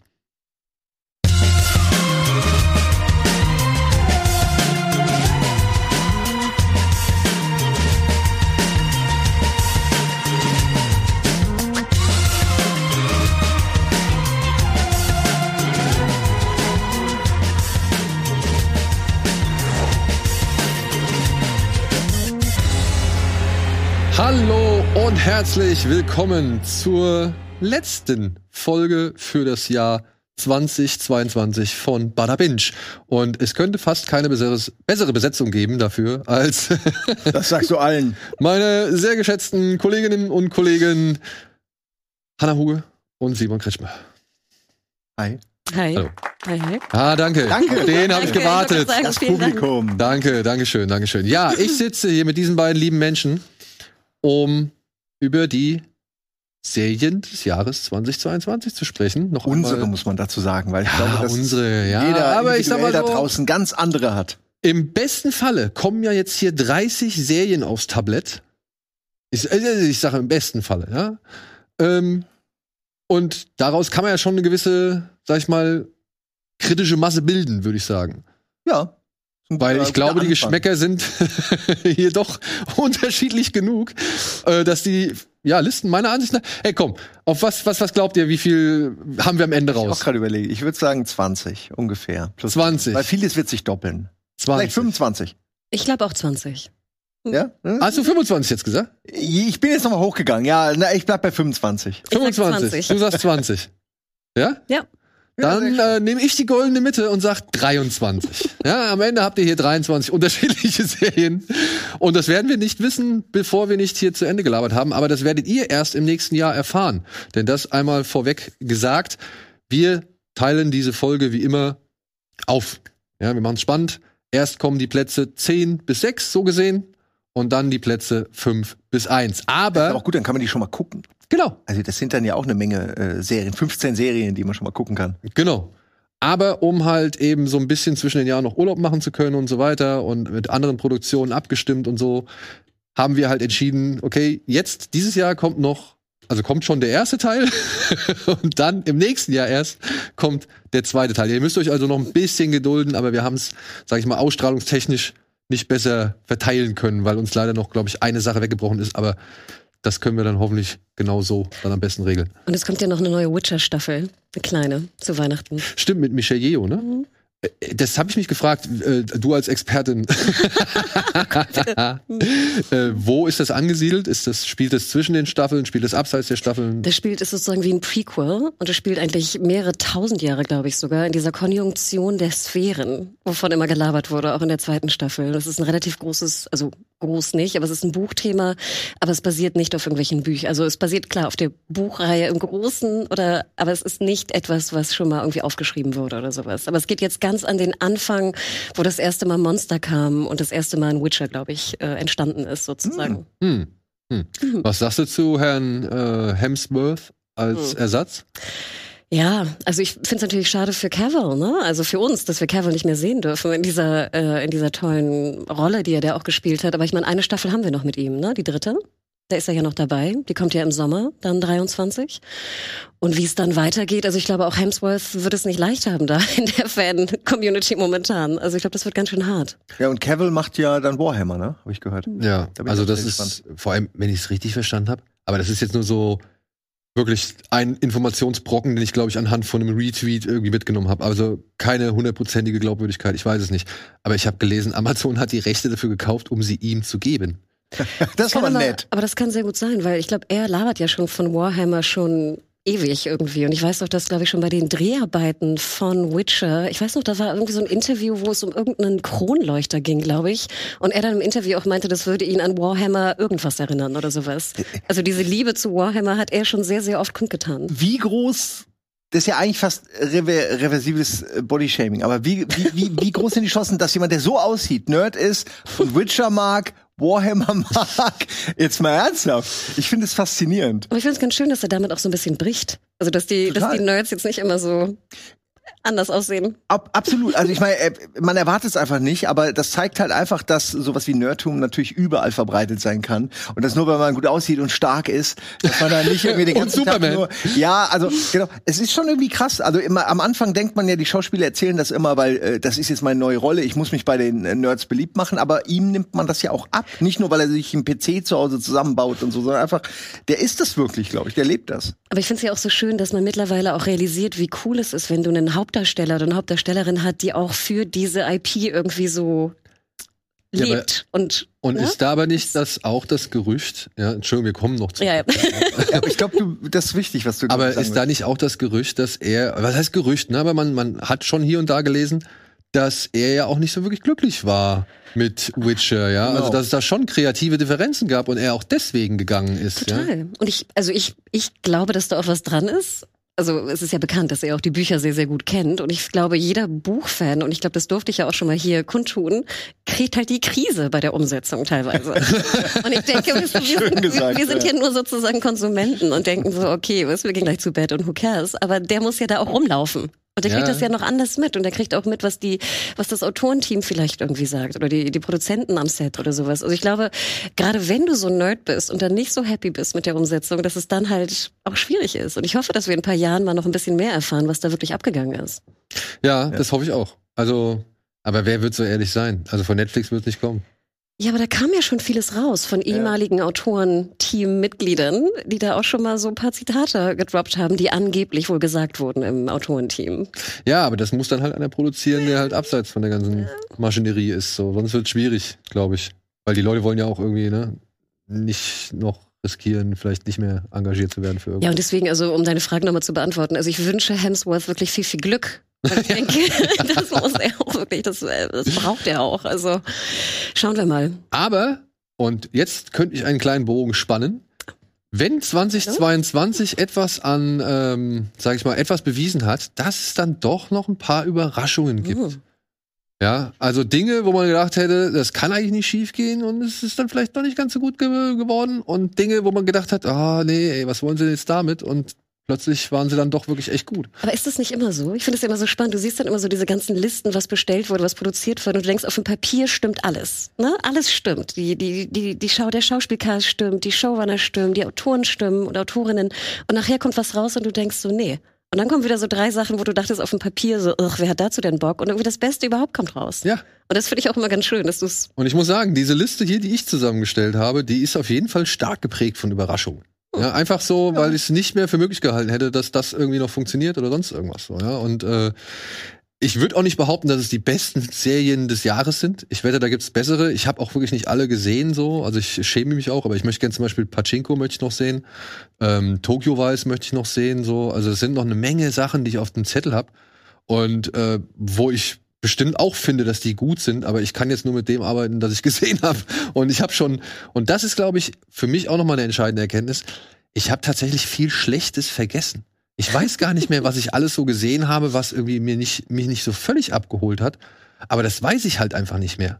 Und bei Filmen ist es anders. Da kann ich über schlechte Filme, kann ich noch wochenlang nachdenken, beziehungsweise fallen die mir immer noch dann, was weiß ich, Jahre später ein, weil die halt so schlecht waren. Aber jetzt bei Serien äh, habe ich, ja, weiß ich nicht, eine erstaunliche Löschfähigkeit festgestellt. So. Geht Mir, es, mir geht es eher bei Filmen so. ja? dass ich irgendwie schlechte Filme sehr schnell vergesse, glaube ich. Aber vielleicht, wenn man dann mehr guckt, dass du sie besser be- behältst, finde ich ja interessant. ja, also vielleicht auch, weil Das ist es. der Kritiker in dir. Nee, vielleicht, Ja, weil es einfach auch kürzer ist. Ne? Ja. Also bei so einer Serie ist ja eine Masse, aber Da geht dann schnell alles unter in dem Brei. ne? Ja. Ja, also mir geht's auch häufig so, dass ich irgendwelche Serien äh, angeguckt habe und später vergessen habe, dass ich die überhaupt mal drei, vier Folgen reingeschaut habe. Ähm, also das ist nicht nur dir bekannt, das Phänomen. Bei Filmen ist es vielleicht einfacher, weil es komprimierter ist, weil du schneller ähm, zur, zur Essenz des Filmes kommst, ob sie gut oder schlecht ist. Bei Serien hat man es ja oft. Ich habe es gerade bei Andor, was auch auf meiner Liste ist, ironischerweise, aber wo ich mich auch von Folge zu Folge frage, so, gefällt's mir jetzt oder bin ich halt nur happy, dass mal etwas nicht komplett scheiße ist und äh, es ist so, ich bin in Folge 7 und es hangelt sich so und ich könnte am Ende, jetzt muss ich erstmal äh, fertig gucken, um zu sagen, wie es mir wirklich gefällt. Aber zwischendurch hadere ich immer so ein bisschen, obwohl Ja, es auf meiner Liste ist. Aber guck mal, ich meine, also wenn ich jetzt die Dokumente durchgehe, die aus dem Jahr 2022 sind, erst, die ersten Folgen, die wir gemacht haben, das war auch ein Jahresrückblick. Und dann war die, die erste richtige Folge, wenn ich das richtig verstehe, war Boba, Book of Boba, Boba Fett. ja, das kann, da Habe ich gar nicht mehr in Erwägung gezogen. Also ich muss es ehrlich sagen, ja. Ey, und alles, was ich im Kopf habe, ist dieses Moped-Rennen durch die, durch die Stadt Also- mit 20 km Und Scheiße, ich habe nichts mehr, ich weiß nur noch das. Ja, aber Diese ähm, bunten Mopeds, die so rot und silber waren und so, so ganz geil. Ja, ja, ja, genau. Wo, wo diese Verfolgungsjagd einfach das langsamste auf der Welt ist. und Es das meine ich. Parodie. Ja. ich kann mich noch an einzelne Se Szenen aus Boba Fett erinnern, oder beziehungsweise ich weiß auch im Groben und Ganzen, worum es geht. Ja, oder dass ich zum okay. Beispiel diesen Zugüberfall ziemlich cool fand, oder auch diesen, diesen schwarzrobigen äh, Tusken Raider, den fand ich auch ziemlich cool, so, ja. Aber hey, alles in allem hat mir die Serie nicht irgendwie den Eindruck hinterlassen. So. Aber ich finde generell krass, dass wir drei Star Wars Serien allein hatten dieses Jahr. Mhm. Das Ja. finde ich ganz schön bitter. Gut, aber wie viele Marvel-Serien hatten wir? Vier? Ja. Aber wir hatten letztes Jahr schon vier. Und ich glaube, wir hatten nicht drei Star Wars Serien letztes Jahr. Äh, Visions? Und also ich glaube, die ein oder andere Animationsserie. Animation, okay. Darfst du vielleicht noch dazu zählen? Ja, aber beide IPs werden gerade ausgeschlachtet, bis, bis es Mhm. keinen mehr interessiert. Also, oder? Das ist schon so eine Oder gewisse zumindest, dass wir uns Müdigkeit. nicht mehr erinnern, ne? Äh, Ja. Ja, man muss ja dann, also wenn man selbst nicht mal mehr alle Star Wars Serien gucken muss, eigentlich, weil sie halt einfach sich nicht lohnen, dann hat man, finde ich, einen Punkt, einen Sättigungspunkt erreicht. Ah, ja. äh, jetzt, äh, Moment, Moment. So weit würde ich jetzt noch Na nicht gut, äh, gehen. ich habe bis heute Obi-Wan noch nicht fertig geguckt. ja gut, da hast du vielleicht auch nicht äh, Die sechs Folgen waren zu lang. nee, ich habe nach der dritten gedacht, ey, nee, ich, ich lasse es jetzt einfach. Ich, hätte, ich war selbst überrascht von mir. Aber hm. Ja, gut, Selbstschutz vielleicht. ja. ich habe So. mir dann Zusammenfassungen angeguckt, was ich auch sonst nie machen würde, aber es reichte. Oh, das weiß, weißt du, jetzt, jetzt, Aber wir müssen jetzt. jetzt schlagen so zwei Herzen in meiner Brust, beziehungsweise mein Herz bricht so ein bisschen in zwei. Das eine will dir zustimmen, das andere will halt sagen, nein, Alter, versuch's noch mal. Aber Ach, es kommen noch so, es kommt, wie gesagt, ich gucke gerade Andor, es, ich bin ja froh, dass es weitergeht und dass sie vielleicht langsam die Fehler merken, die sie gemacht haben. ja, und ich werde dir, ich werde dir wahrscheinlich auch, ähm, egal. ich sehe schon, es kommt gleich. Ja, es kommt gleich. Wollen wir beginnen oder wollt ihr vielleicht noch irgendwie sagen, gab es eine richtig, eine richtig herbe Enttäuschung dieses Jahr? Also Also wo Obi-Wan? Haha, oh ja. Also für mich war es, äh, auch wenn es für die meisten wahrscheinlich keine war, aber für mich war es Halo und Resident Evil, weil ich bei beide wirklich gehofft habe. Ähm. Äh, obwohl ich schon von Anfang an wusste, wahrscheinlich wird's nichts, aber die Hoffnung war da und starb zuletzt und äh, dann aber auch endgültig. Also ab jetzt bin ich durch mit Videospielserien, ich will's nicht mehr sehen, es ist mir mittlerweile egal. Wirklich, aber da kommt so viel noch. Und da kommt Ja, ja vielleicht noch was Gutes. Ich weiß, das habe ich jedes Wie und Mal Last of gedacht. Us bist du nicht. Äh, Wie bitte? Last of Us? Das meine ich, bin mittlerweile gar nicht so. Ich, ich habe mir den Trailer angeguckt und alle waren voll sauer, dass, ich, dass der bei mir nichts ausgelöst hat, aber er hat bei mir nichts ausgelöst. Aber kurze Klammer, Ja. sorry, witzig, dass du das sagst, weil ich fand den Trailer, der hat mich auch nicht so ganz überzeugt und abgeholt. Und ich gehörte, glaube ich, auch, ich dachte immer, ich gehörte zu der einzigen Person, der es so ging.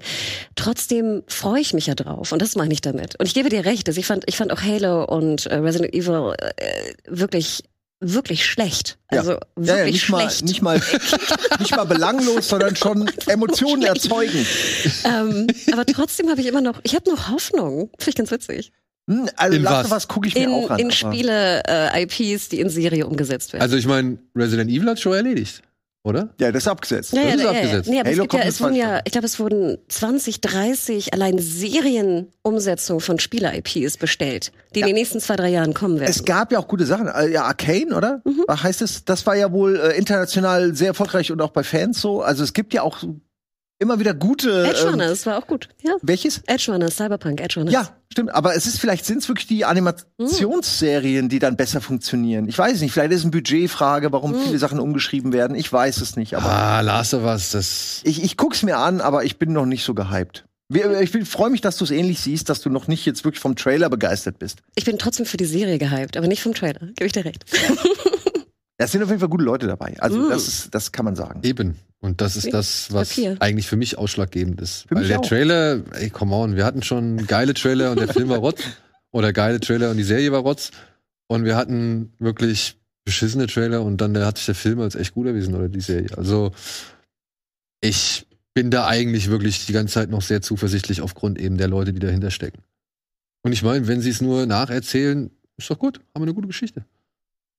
Wenn. Wenn. Ja. Aber das ist ja der Plan. Also es soll ja. Das habe ich so oft schon gehört. ja, ja, wir haben uns sehr ans Spiel gehalten. Also, der Plan ist, äh, Gamer als auch neue Ankömmlinge zu begeistern. Der Typ hat Tschernobyl gemacht, Alter. Der wird schon wissen, was er, was er da tut. Ich, ich sag ja gar, also ich möchte nicht, dass du so rüber, ich sag ja gar nichts dagegen. Ich bin halt nur ernüchtert und ein bisschen, ich, ich bin wund. Meine Kreativität, meine Vorstellungsvermögen ist wund und mein Nerd-Kern. Also ich, ich merke schon, ihr habt noch nicht in die Screener geschaut. In welche? Ja, die Last of Us Screener. Nee, ich krieg sowas Es gibt nicht. da Last of Us Screener? Ja. Da kriegt er die, da kriegt er die Glänze auf. Nicht schlecht. Nicht schlecht. Okay. Ja, ich, ich, ich habe nie was davon gehört. Oh, da muss ich auch mal telefonieren nachher. Das wird schwierig, jetzt da noch reinzukommen, glaube ich. Ja? Viel Glück. Na gut, dann lass ich. Also ich meine, kommt ja eh bald. Also Ja, ja, 15. Das, Ja. Ja, das wird geguckt. auf jeden Fall. Aber naja, bis zum 15 habe ich schon, kann ich schon noch. Also. Äh, viel Glück. viel Glück bei HBO. Nee, es kommt ja dann bei uns. Ja, ja, also ich meine Sky, aber die müssen sich ja auch an die HBO-Regeln halten und die sind Ja. relativ streng immer. Ja. Ich, aber ich habe auch noch nicht reingeschaut, also deswegen ich, ähm, weil ich glaube, wenn ich es richtig verstanden habe, ich habe mich noch nicht so drum gekümmert inhaltlich. Ich glaube, du da kannst es nur einmal gucken. Die sind ge gecapped. Und ich dachte mir, ich will jetzt nicht vier Wochen vorher gucken, wenn wir erst am 15. drüber sprechen. Ein guter Punkt, ja. Deswegen, Ja, also verstehe ich auch. Aber hoffentlich halten die noch so lange, ne? Also, mhm. halt das auch nicht. Ich glaube, die laufen ab am 6. oder so. ja, okay. Aber I don't know. Es gibt sehr viele, deswegen ist es sehr streng immer. Denkt Ja, aber dann siehst du, und dann wären wir wieder bei dem Punkt, lieber etwas so, so, so lang ausreizen wie möglich, weil am Ende ist es eine schlechte und du vergisst halt zu viel, weil es halt zu eintönig ist oder sowas. Und Aber ich glaube, das Problem werden wir jetzt gleich auch haben, gerade wenn wir über Serien sprechen, die Anfang des Jahres kamen. Wie du schon sagtest, die Erinnerung daran ist ja auch schon Ja. teilweise schwierig. ja, ja, also ich habe hier zum Beispiel eine nette kleine deutsche Serie, Almost Fly. Ähm, haben, haben wir gehabt, haben wir besprochen. Ja, ich kann mich jetzt wieder daran erinnern, aber ich hätte jetzt nicht sagen können, dass die Anfang des Jahres da war so. Also so sehr hat sich dann dann doch leider aus meinem Gedächtnis verabschiedet, was ein bisschen schade ist, weil ich fand die eigentlich echt charmant. Aber gut, fangen wir an. Ja. Wir haben lange genug rumgeguckt. äh, wir machen uns drei um, würde ich sagen, oder? Dass jeder mal seinen zehnten Nummer 10 nennt. Ja. beziehungsweise- Ich kann vielleicht sogar anfangen, weil ich habe auch einen kleinen Fehler gemacht, wie du mir gerade gesagt hast. Ich habe nämlich eine Serie genommen, die wir letztes Jahr schon hatten. Ich dachte, die wäre dieses Jahr, die ist vielleicht dieses Jahr zu Ende gegangen, ich weiß es nicht. Aber auf jeden Fall ist sie eigentlich schon im letzten Jahr gestartet. Ich rede, die Rede ist von Succession, was ich jetzt an dieser Stelle einfach nur jedem empfehle. Das ist eine wunderschöne, äh, eine wunderschöne Dramaserie rund um eine dysfunktionale äh, Medienfamilie. Und ähm, wir haben auch noch einen Supercut und einen Supersport. Nee, pass auf. Ich Also du sagen, wolltest Succession reinnehmen, ja, dann hast haben wir dich aber umentschieden. genau. Und wofür du dich entschieden hast, das sehen wir, nachdem wir uns einen kleinen Spot angeguckt haben und dann halt auch einen Supercut zu den Serien des Jahres 2022.